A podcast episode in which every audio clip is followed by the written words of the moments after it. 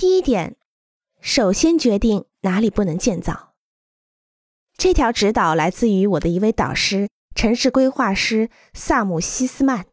类似于首先做无害的事情。它是明智的地点规划的关键，因为如果你首先决定哪里不能修建，那些用于修建的地点自己就会展现出来，评价你的地点，以便通过不在该地点中最好的部分修建，以及以此来表达对这个部分的尊敬。相反，考虑在最坏的部分修建来掩盖它。同样的原则适用于其他比例的情况。